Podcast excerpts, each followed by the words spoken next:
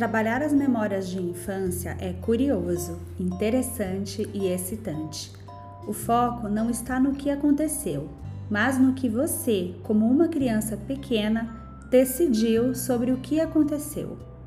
O que você é hoje está baseado no que você decidiu quando era criança. Interessante isso, né? Só que você escondeu aquelas decisões que você tomou tão profundamente que esqueceu que elas estão dentro de você.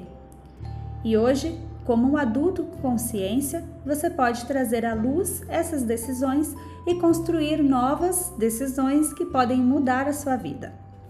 Você vai perceber que, apesar de não ter tido muito controle sobre o que aconteceu na época em que você era muito pequeno, você pode agora controlar como as experiências do seu passado afetam você hoje em dia. Mas será que suas memórias de fato aconteceram? É possível que algumas das suas recordações sejam uma coleção de imagens de eventos reais que estão misturadas para formar uma única memória.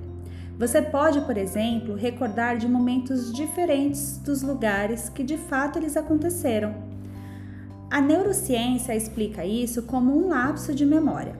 Se você perguntar para os seus irmãos sobre determinado episódio da infância de vocês, certamente cada um vai ter uma memória diferente sobre isso.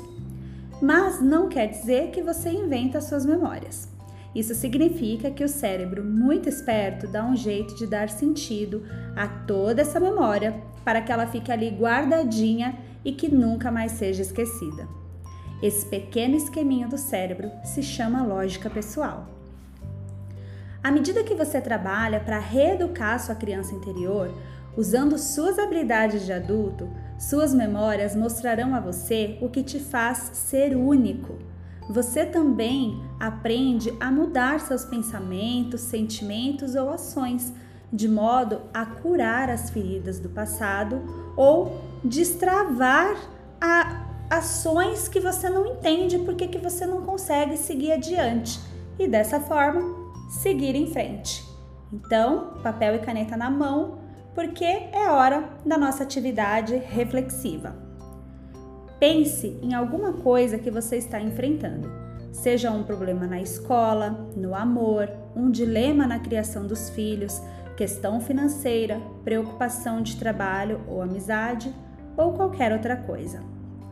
Agora, faça de conta que sua vida está em um rolo de filme e deixe sua mente voltar a um dia, um momento ou um evento específico da sua infância. Não censure suas lembranças nem procure por uma que se encaixa no problema. A primeira memória que lhe vier à cabeça, não importa o quão diferente ela apareça, será exatamente a memória que você precisa. Determinado foco traz à tona uma memória específica. Quando você está procurando por uma memória, tenha certeza de focar uma época específica em vez de alguma coisa que acontecia com regularidade. Uma dica é você pensar numa idade e lembrar algo que aconteceu com você nessa idade que você pensou.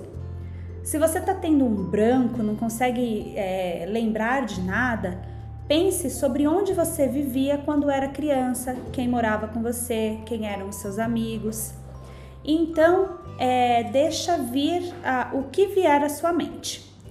Se você ainda estiver travado, use alguma história que foi contada sobre você ou descreva uma fotografia de infância ou alguma fotografia que lhe vier à mente. Você pode até tentar usar uma memória recente, mesmo que seja um acontecimento é, da semana passada. Se todo o restante falhar, né, você, você tentar tudo, e nada vier à sua mente, então invente uma memória. Embora essa sugestão possa parecer bizarra, o que quer que venha à sua imaginação é feita pela sua lógica pessoal e seus sistemas de crenças. Essa memória inventada também pode ajudá-lo a examinar o que está em suas crenças subconscientes, que talvez você queira modificar.